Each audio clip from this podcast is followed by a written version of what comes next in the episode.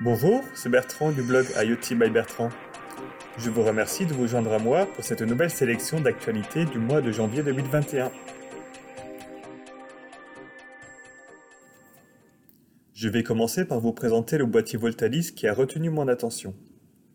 Ce boîtier a pour but de participer à la diminution des pics de consommation électrique au niveau national via la technologie d'effacement diffus.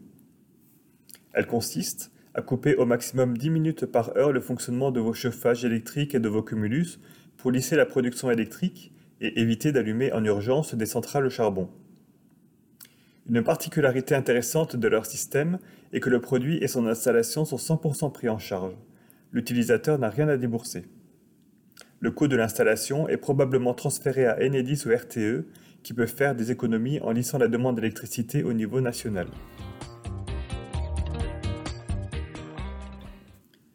Nous continuons par un sujet qui motive de nombreux entrepreneurs au vu des économies envisagées sur la gestion d'un parc de machines. Je parle de la maintenance prédictive.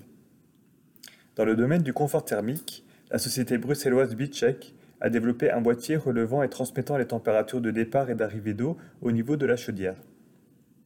Des algorithmes permettent de déterminer les chaudières qui risquent de tomber prochainement en panne. Ces derniers permettraient également à l'usager de faire des économies. Le produit s'adapte également au système collectif, pompe à chaleur, collecteur, etc.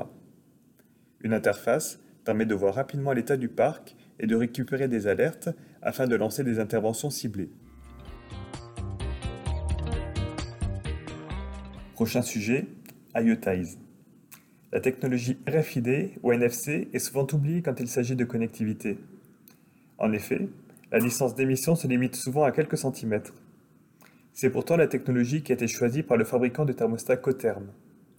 Elle s'est alliée à la startup IoTize, qui propose une solution clé en main se basant sur le RFID et permettant d'utiliser son smartphone, Android ou iOS comme écran déporté.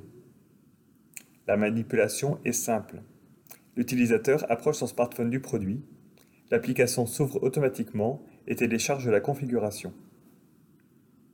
L'utilisateur puis ensuite modifier cette dernière sur l'écran de son téléphone et rapprocher enfin ce dernier du produit pour appliquer les modifications. Cette technologie peut être très intéressante quand l'ajout d'une interface homme-machine est compliqué. La startup IoTize a également fait parler d'elle en 2020 quand elle a reçu le prix de l'utilisation la plus innovante du NFC lors du NFC Forum Award.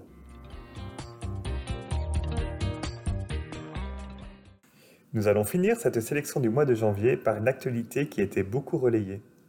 Il s'agit du rachat de la technologie du thermostat français WIN par le groupe Atlantique.